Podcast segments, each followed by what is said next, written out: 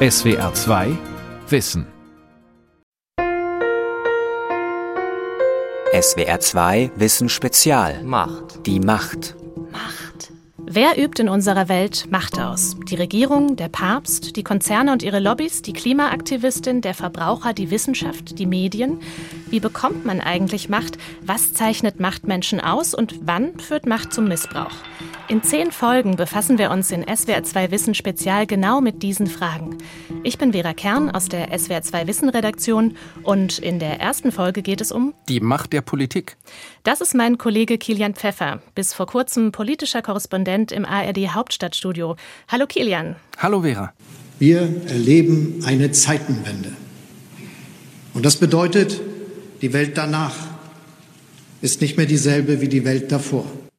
Der berühmte Zeitenwende-O-Ton von Bundeskanzler Olaf Scholz aus seiner Regierungserklärung am 27. Februar 2022, drei Tage nachdem Russland die Ukraine überfallen hat, und dann sein Versprechen? Ja, wir wollen. Und wir werden unsere Freiheit, unsere Demokratie und unseren Wohlstand sichern. Das waren starke, machtvolle Worte damals im Bundestag. Was bedeutet diese Rede für Olaf Scholz und seine Machtposition, seine Art, Macht auszuüben? Ja, das war natürlich eine Demonstration, welche Politik Macht hat oder zumindest haben kann. Olaf Scholz stand ja sehr unter Druck, hat dann mit der Verwendung des Begriffs Zeitenwende signalisiert, es ist eine neue Zeit angebrochen, ich weiß, was zu tun ist und das werde ich auch alles tun. Aber mit dieser Rede hat er sich auch angreifbar gemacht, obwohl sie damals als gut und richtig empfunden wurde. Auf die Rede werden wir gleich nochmal zurückkommen in diesem SWR2 Wissen. Ähm, du hast dich in deiner Zeit als Korrespondent immer wieder mit dem Thema Macht und Politik beschäftigt. Das sind ja gerade wirklich herausfordernde Zeiten, um Macht auszuüben. Ja, so ist es. Die Bedingungen sind außergewöhnlich schwierig. Erstens haben wir es mit dem Ukraine-Krieg und den Konsequenzen zu tun. Also hohe Inflation, enorme Unsicherheit bei der Energieversorgung, auch weil wir zu lange auf den Import von billigen Rohstoffen gesetzt haben und zu wenig auf den Ausbau der erneuerbaren Energien. Zweitens gibt es die Klimakrise, die ja auch genau damit zu tun hat. Und dann schwelt ja auch noch die Corona-Pandemie mit ihren Folgen. Angesichts dieser Parallelität der großen Krisen hört man gelegentlich die Analyse, dass wir es gerade mit der schwierigsten Situation seit dem Ende des Zweiten Weltkriegs zu tun haben. Und eigentlich könnte Olaf Scholz mit seiner großen Erfahrung als Krisenmanager also der Richtige sein. Und Scholz wäre ja auch nicht der erste Kanzler, der politisch dann am Ende von einer Krise profitiert. Er könnte der Richtige sein, sagst du, aber ist er das auch? Naja, er hat zumindest Fehler gemacht, also zum Beispiel mit der Zeitenwende-Regierungserklärung und auch danach. Eigentlich, so sieht es der Politikwissenschaftler Wolfgang Schröder, ist Olaf Scholz ein Mann des Understatements, also er macht keine großen Versprechungen, aber arbeitet im Hintergrund an einer Lösung. Und so hat er es bisher immer geschafft, dass es relativ geringe Erwartungen an ihn gab, die er dann übertreffen konnte. Aber die Zeitenwendeerklärung hat nicht in dieses Muster gepasst. Da hat er also sehr viel versprochen, zum Beispiel 100 Milliarden Euro Sondervermögen für die Bundeswehr, Waffenlieferungen an die Ukraine, einen schnellen Ausbau der erneuerbaren Energien für mehr Unabhängigkeit und dadurch ist er dann in die Defensive geraten, meint Wolfgang Schröder. Zeitenwende bedeutet aus dieser Perspektive, so wie es war, wird es nicht mehr sein. So wie es jetzt ist, kann es nicht weitergehen.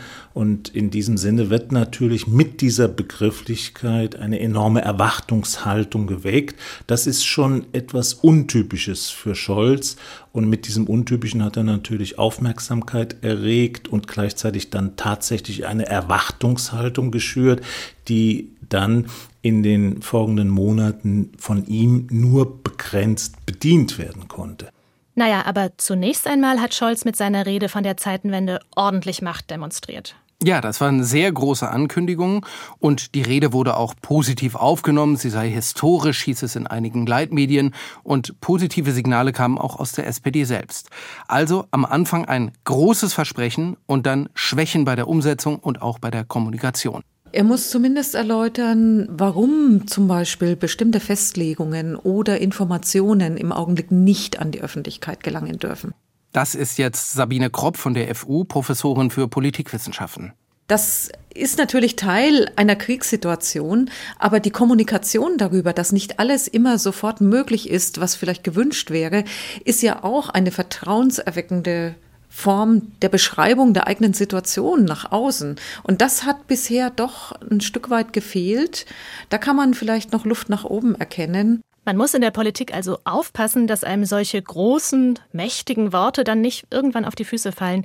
Ist das bei Scholz schon passiert? Ja, das kann man sagen. Scholz wurde als zögerlich kritisiert von der Ukraine selbst, aber auch von der Opposition. Der Außenpolitiker Norbert Röttgen von der CDU zum Beispiel hat Scholz in der Sendung Markus Lanz Ende Mai das hier vorgeworfen. Man könnte eine Chronologie der Ausreden machen. Es fing an mit, wir dürfen darüber gar nicht reden. Das nächste war, wir haben keine Waffen. Warum durfte man eigentlich nicht darüber reden? Dann kam es, die Waffen, die wir nicht haben, sind nicht verfügbar die Waffen, die wir nicht haben und die nicht verfügbar sind, die nützen der Ukraine gar nichts. Und wenn wir sie ihnen liefern würden, ist alles so kompliziert bei uns, das können die gar nicht bedienen. Wir machen keine deutschen Sonderwege. Dabei ist der deutsche Sonderweg nicht zu liefern. Ja, ich glaube, das drückt ganz gut aus, was ein Teil der Bevölkerung empfindet und empfunden hat und was man auch aus der Ukraine gehört hat. Und obwohl Scholz reagiert hat und jetzt versucht, kommunikativer aufzutreten, so wirkt er doch insgesamt etwas geschwächt in seiner Machtposition. Das lässt sich auch an seiner sinkenden Beliebtheit in der Bevölkerung ablesen. Die hat im Vergleich zum Amtsantritt im Dezember deutlich abgenommen.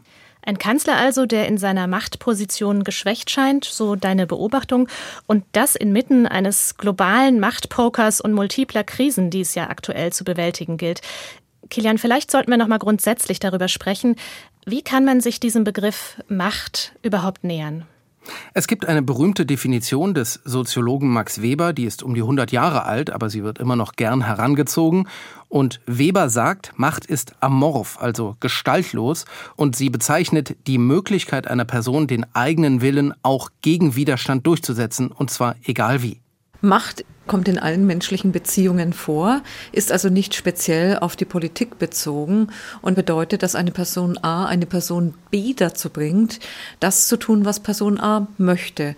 Damit ist nichts ausgesagt über Illegitimität, nichts ausgesagt über die Instrumente der Machtausübung, sondern das sind Fragen und Probleme, Aspekte, die man im Einzelnen ausfüllen muss. Das war jetzt nochmal die Politikwissenschaftlerin Sabine Kropp, die wir gehört haben. Wie ist das bei Olaf Scholz? Wie ist er an die Spitze der Macht gekommen? Da ist ein Blick in eine Biografie über ihn mit dem Namen Der Weg zur Macht sehr aufschlussreich. Geschrieben hat sie der Journalist Lars Haider, Chefredakteur des Hamburger Abendblatts. Er kennt Scholz noch aus der Zeit, als der erster Bürgermeister in Hamburg war. Für ihn sind Rückschläge kein Grund aufzugeben. Sie stacheln ihn an, es besser, zumindest anders zu machen. Schon als Hamburger Bürgermeister hatte er die Eigenschaft, sofort zur Tagesordnung zurückzukehren. Das wirkte manchmal skurril, frei von jeglicher Empathie und irgendwie wirklichkeitsfremd. Aber es ist Scholz Art, mit Niederlagen umzugehen. Er macht weiter, als wäre nichts gewesen. Ja, und dieses Motiv findet man immer wieder bei Scholz, zum Beispiel nach der Niederlage bei der Wahl zum SPD-Parteivorsitz 2019. Da ist er gemeinsam mit Clara Geiwitz angetreten und das war eine sehr bittere Niederlage. Und es war vor allen Dingen sehr unwahrscheinlich, dass ein gerade gescheiterter Kandidat im Wettbewerb um den Parteivorsitz dann ein Dreivierteljahr später plötzlich der Kanzlerkandidat der SPD wird. Aber Scholz hat diese Niederlage weggesteckt, er hat weiter seinen Plan verfolgt, sich in der Bundesregierung in seiner Rolle als Finanzminister zu etablieren und als Nachfolger von Merkel bereitzustehen, dann, wenn die Wählerinnen und Wähler kurz vor der Bundestagswahl realisieren, Merkel ist bald weg. Ich fasse mal zusammen. Scholz ist eigentlich ein bedächtiger Politiker, eine Art Handwerker der Macht, ein Mann des Understatements, der ohne allzu große kommunikative Anstrengungen daran arbeitet, seine Pläne umzusetzen und einstecken kann er auch mal. Das erinnert mich ein bisschen an den Machttypus Angela Merkel. Wie viel Merkel steckt eigentlich in Scholz? Ja, ich glaube schon einiges und das erkennt er selbst offenbar auch. Bei der Amtsübergabe im Kanzleramt im Dezember 2021 hat er zu seiner Vorgängerin Merkel das hier gesagt. Sie haben dieses Land geprägt und auch diese Regierung und auch dieses Haus und deshalb glaube ich, sagen zu können, ist es schon irgendwie was Besonderes. Und ich will gerne anknüpfen an die, wie soll man das sagen, nordostdeutsche Mentalität, die da bisher geherrscht hat. So viel wird sich da nicht ändern. Damit spielt Scholz also auf den Stil an, wie er Macht umsetzen und repräsentieren will, gewissermaßen auch, woran die Deutschen gewöhnt sind. Und Wolfgang Schröder beschreibt das so. Merkel und Scholz sind in gewisser Weise der gleichen Typologie von Elite und Macht zuzuordnen, weil sind beides postheroische Vertreter der politischen Elite in dem Sinne, dass sie nicht auf Tradition setzen, in dem Sinne, dass sie nicht auf Charisma setzen, also eine postcharismatische Konstellation, die sie für sich beanspruchen, sondern sehr stark auf Legalität setzen, indem sie sehr stark auf Argumente setzen, ja, und beides sind auch keine Politiker, die laut sind, die auftrumpfen, die mit ihren Reden mitreißen wollen oder sich in der Öffentlichkeit als Chef aufspielen. Olaf Scholz ist jetzt seit Dezember 2021 Bundeskanzler. Ob er es schafft, bei all diesen Krisen überzeugende Lösungsansätze zu finden, das können wir natürlich noch nicht sagen. Man muss aber schon hervorheben, nur weil er nicht so viel kommuniziert, wie wir das gern hätten, heißt es nicht, dass er nicht an Lösungen arbeitet. Dann lass uns noch mal auf Angela Merkel blicken. Sie ist als ehemalige Kanzlerin ja ein ständiger Referenzpunkt. Was war eigentlich ihre Machtstrategie? Immerhin hat sie es ja geschafft, sich 18 Jahre als CDU-Vorsitzende und 16 Jahre als Kanzlerin zu halten. Bei Angela Merkel spielt der Anfang eine große Rolle. Sie ist ja im Jahr 2000 an die Spitze der CDU gewählt worden. Die Partei steckte davor wegen der Spendenaffäre rund um Helmut Kohl tief in der Krise. Kohl wollte die Namen der Spender ja nicht nennen und in dieser Situation hat die damalige Generalsekretärin Angela Merkel etwas Außergewöhnliches gemacht. Sie hat sich mit einem offenen Brief in der Frankfurter Allgemeinen Zeitung von Helmut Kohl distanziert und die Partei aufgefordert, das auch zu tun. Also die Grundlage ihrer Macht ist so etwas wie ein politischer Vatermord, denn Helmut Kohl hatte ja Angela Merkel erst gefördert. Aber sie hat eben erkannt, mit Kohl geht es erstmal nicht voran. Und dafür hat sie dann pragmatisch die Medien bzw. die FAZ genutzt und Wolfgang Schröder sieht das als eine Blaupause für die gesamte Regierungszeit von Merkel. Der eigentliche Referenzboden für ihre Macht sind die Medien, ist die Gesellschaft und das Zwischenglied zwischen Gesellschaft und Medien bilden die Meinungs- und Einstellungsinstitute weil sie hat für die bundesdeutsche Regierungspolitik, ich glaube, das kann man rückblickend sagen, eine neue Dimension der evidenzbasierten Regierungsweise eröffnet. Das heißt, sie hat viel nach Umfragen regiert und ohne dass es zu Brüchen gekommen wäre zwischen ihr und den Medien, das war bei ihren Vorgängern oder ihrem Vorgänger Helmut Kohl zumindest auch sehr anders. Vor dem Hintergrund des Ukraine-Krieges gibt es inzwischen aber auch Kritik an ihrer abwartenden Haltung, etwa in Bezug auf Wladimir Putin. Denkbar wäre ja auch, dass Merkel schon nach der Annexion der Krim durch Russland im Jahr 2014 eine klarere Haltung eingenommen hätte und vielleicht schon damals darauf hingewirkt hätte, die Energieabhängigkeit von Russland zu verringern. Aber sie ist eben ein anderer Machttyp, bedächtig und zurückhaltend. Das könnte auch mit ihrer Sozialisierung in der DDR zu tun haben, wo man zurückhaltend mit seiner politischen Meinung sein musste und sich quasi tastend vorwärts bewegen musste. Ich habe über Merkel mit dem Journalisten Günther Banners gesprochen. Der hat die Spitzenpolitik in Berlin und Bonn jahrzehntelang für die FAZ beobachtet und Banners hat die These, in der CDU hat sie einen anderen Machtstil entwickelt, weil sie gar nicht anders konnte dass sie nicht dieses vordergründig dominante Auftreten pflegte. Äh, nicht irgendwie, hoppla, jetzt komme ich und jetzt mal alle beiseite und Merkel first und, und so etwas, sondern versuchen, weil sie das auch musste in der CDU. Sie musste Bündnispartner neu finden, weil sie die ja von früher aus der Jungen Union nicht hatte. Aber jedenfalls hat sich dann mit dem Führungsstil von Frau Merkel auch eine andere Kultur entwickelt. Wie verhalten sich Spitzenpolitiker? Angela Merkel hat also eine ganz neue Kultur der Macht etabliert. Ja, das kann man sagen. Und wie anders diese Kultur war, kann man besonders daran erkennen, wenn man Merkels Auftreten mit der Machtpolitik anderer Politiker vergleicht, zum Beispiel Helmut Kohl, Gerhard Schröder oder auch der grünen Galionsfigur Joschka Fischer. Also sowohl Kohl als auch Schröder als auch Joschka Fischer haben sich in heftigen innerparteilichen Auseinandersetzungen nach oben geboxt und durchgesetzt. Und Schröder ja bis zuletzt in der Auseinandersetzung mit Oskar Lafontaine, wer Kanzlerkandidat werden soll, und Helmut Kohl ja auch gegen Franz Josef Strauß. Und daraus hat sich dann auch ein bestimmter politischer Stil und ein Führungsstil entwickelt, äh, vielleicht auch der damaligen Zeit entsprechend starke Männer machen Politik. Also die starken Männer, die in der Regel laut und schneidend waren, das war jahrzehntelang die Norm. Das hatte oft auch viel mit Eitelkeit zu tun, also mit der Lust, sich darzustellen. Zum Beispiel bei Gerhard Schröder, der für viele ja sowas wie der Inbegriff des Political Animals ist.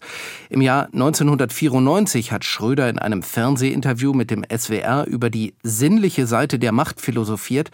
Das finde ich ganz aufschlussreich. Die sinnliche Seite ist, die hat was mit Eitelkeit zu tun und mit Befriedigung aus der eigenen Tätigkeit. Ich glaube, Befriedigung von Ehrgeiz, von Eitelkeit darf nicht das alleinige Motiv politischer Tätigkeit sein. Wer aber behauptet, das spielte bei dieser sehr aufreibenden Tätigkeit keine Rolle, der lügt entweder oder ist auch fehl am Platze. Kurzer Hinweis hier auf Schröders eigene unrühmliche Rolle angesichts des Ukraine-Kriegs kommen wir natürlich später in diesem Wissen nochmal zu sprechen. Ja, genau, das tun wir. Aber vielleicht nochmal zur Frage Politik als Befriedigung der eigenen Eitelkeit. Sowas hat man von Angela Merkel tatsächlich nie gehört. Sie hat sich immer völlig anders inszeniert. Irgendwie bezeichnend ihre Antwort in der Sommerpressekonferenz 2013 auf die Frage nach ihren Antriebskräften. Ich finde, dass die Arbeit der Bundeskanzlerin eine sehr ähm, schöne, inspirierende Arbeit dahingehend ist, dass sie immer wieder neue Probleme haben, dass sie immer wieder, ja, ja gut, ähm, Sie lachen darüber, wer das nicht aushält, der kann nicht Bundeskanzler sein. Also wir haben jetzt auf einige Spitzenpolitikerinnen und Politiker geschaut, wie sie ihre Macht ausüben. Aber die Frage ist natürlich auch, wie kommt man überhaupt in eine Machtposition in der Politik? Es gibt keine Anleitung, so macht man das. Es gibt ganz unterschiedliche Karrierewege. Aber klar ist, hinter sehr vielen Spitzenpolitikerinnen und Politikern liegt ein langer, mühseliger Weg. Viele haben einigermaßen jung in der Kommunalpolitik angefangen, sind dann in die Landespolitik und schließlich in die Bundespolitik aufgestiegen. Und dieser lange Weg wird oft etwas abfällig als die Ochsentour bezeichnet.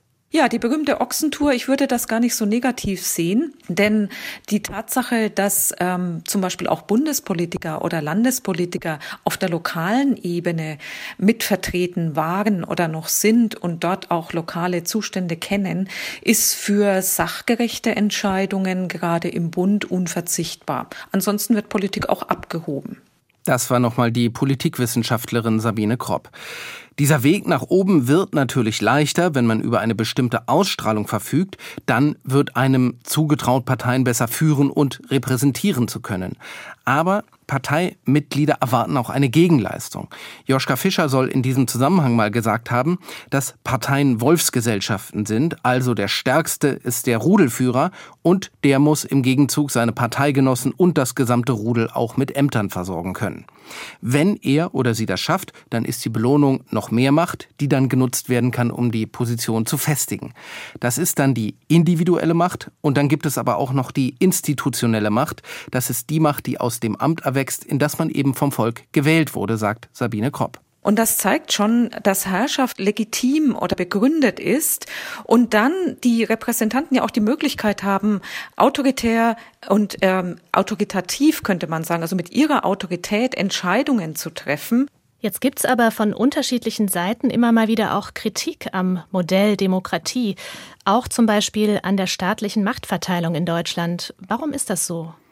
Naja, zum Beispiel beklagen manche Kritiker, dass die Demokratie nicht schlagkräftig genug ist, um auf die großen Probleme der Zeit zu reagieren, also Probleme wie die Klimakrise, dass der demokratische Aushandlungsprozess einfach zu lange dauert und als Ergebnis nicht das hervorbringt, was wirklich getan werden müsste.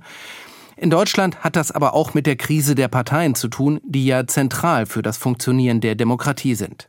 Die ehemaligen Volksparteien oder noch Volksparteien, also ich denke an CDU, CSU und SPD, ähm, vermögen es nicht mehr wie früher, unterschiedliche Interessen dauerhaft zu binden, sondern wir sehen hier eben, dass das Parteiensystem in gewisser Weise ausfranst. Also wir sprechen vom Sechsparteiensystem. Nach der Gründung der Bundesrepublik 1949 gab es zunächst ja drei dominierende Parteien, SPD, CDU, CSU und FDP. 1983 kamen die Grünen dazu, nach der Wiedervereinigung dann die PDS, die später gemeinsam mit der Wahlalternative Soziale Gerechtigkeit zur neuen Partei Die Linke wurde, und dann die AfD, die seit 2017 auch im Bundestag sitzt. Das meint Sabine Kropp dann also mit Ausfransen. Ja, ja, genau. Das hat auch damit zu tun, dass es gar nicht mehr so selbstverständlich ist, dass bestimmte gesellschaftliche Gruppen auch bestimmte Parteien wählen. Also wie zum Beispiel jahrzehntelang klar war, dass Katholiken CDU, CSU wählen. Da hat sich viel geändert. Heute vergeben Wählerinnen und Wähler ihre Stimme nicht mehr nur aufgrund weltanschaulich religiöser Milieubindung, sofern es diese Milieus überhaupt noch gibt, sondern oft pragmatischer und interessengeleiteter. Und die Parteien erzielen dann schwächere Ergebnisse bei Wahlen. Deshalb sind auch immer häufiger Dreierkoalitionen nötig, um dann überhaupt eine Regierung bilden zu können. Das sehen wir ja aktuell in Rheinland-Pfalz, in einigen ostdeutschen Bundesländern und natürlich auch in der Bundesregierung mit ihrer Ampelkoalition. Wie wirkt sich denn das auf die Fragen der Machtausübung aus?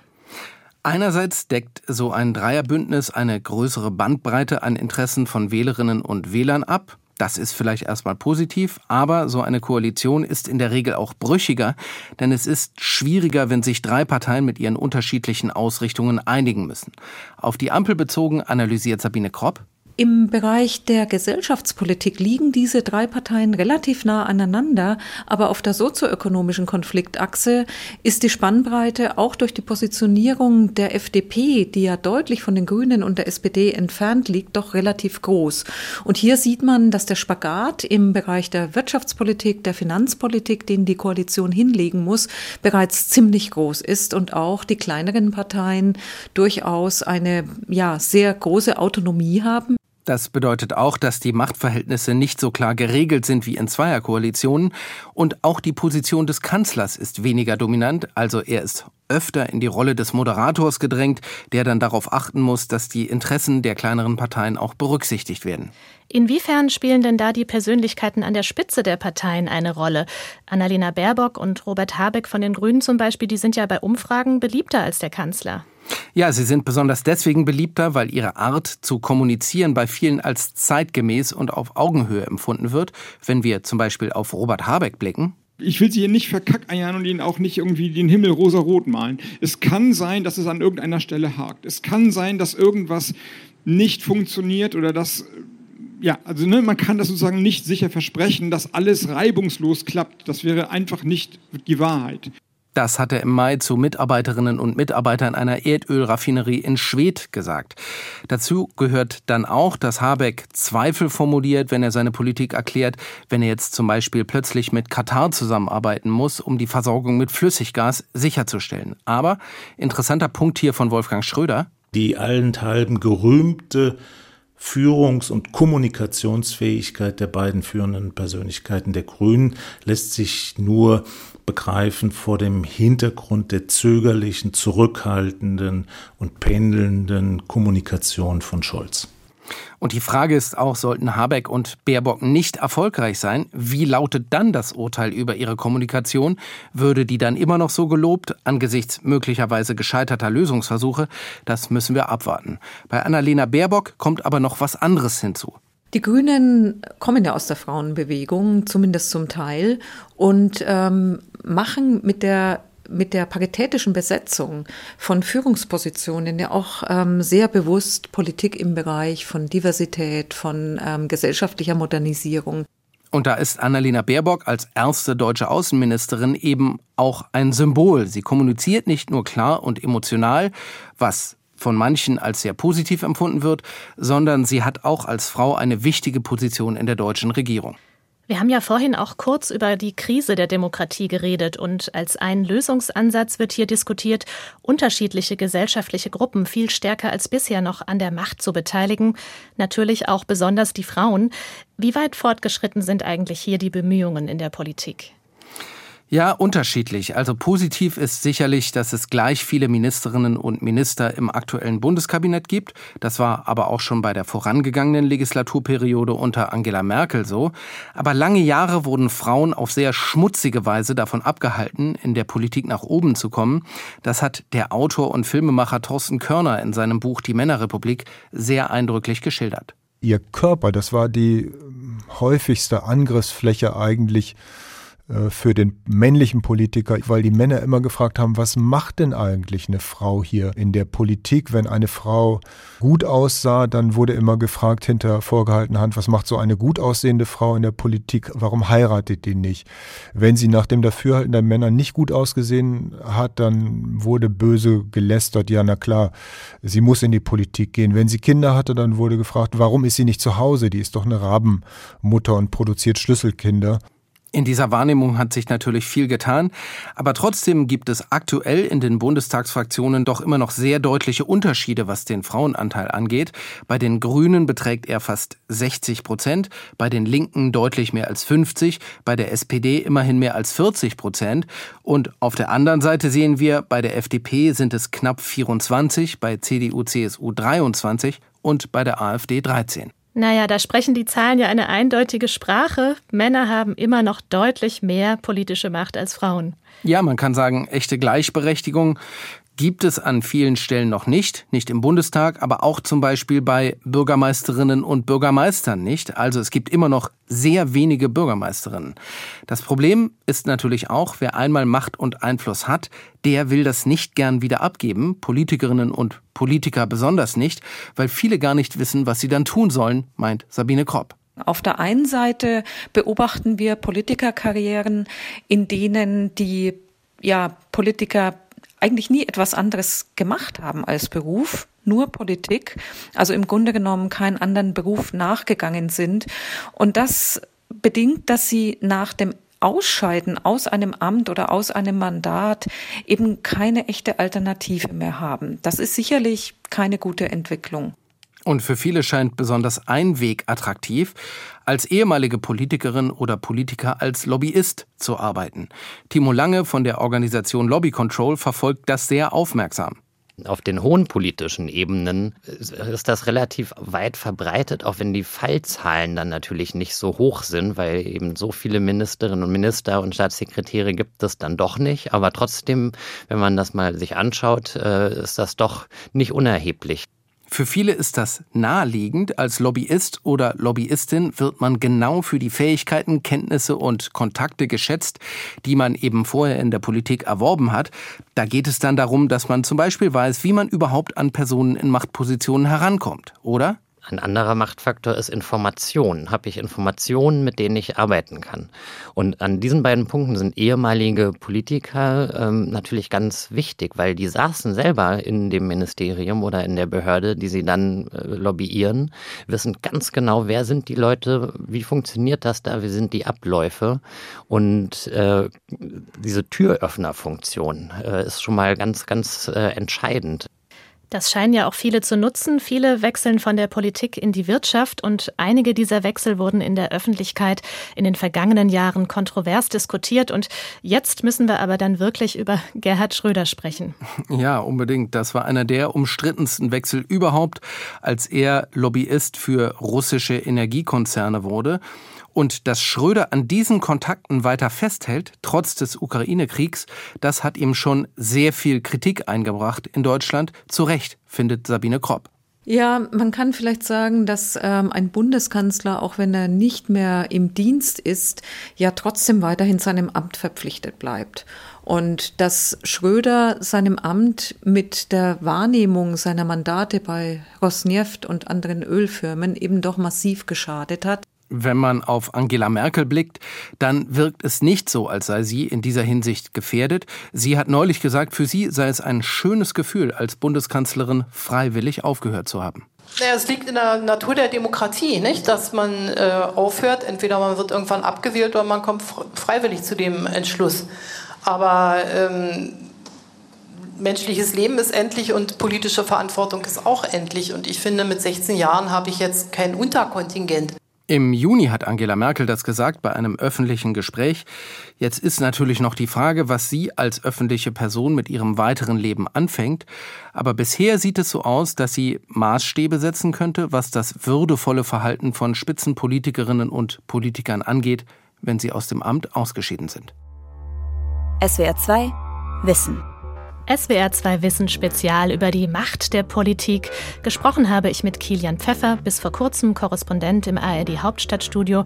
Mein Name ist Vera Kern. In der nächsten Folge geht es um die Macht und ihren Missbrauch.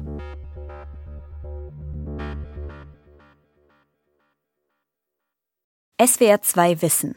Manuskripte und weiterführende Informationen zu unserem Podcast und den einzelnen Folgen gibt es unter swr2wissen.de.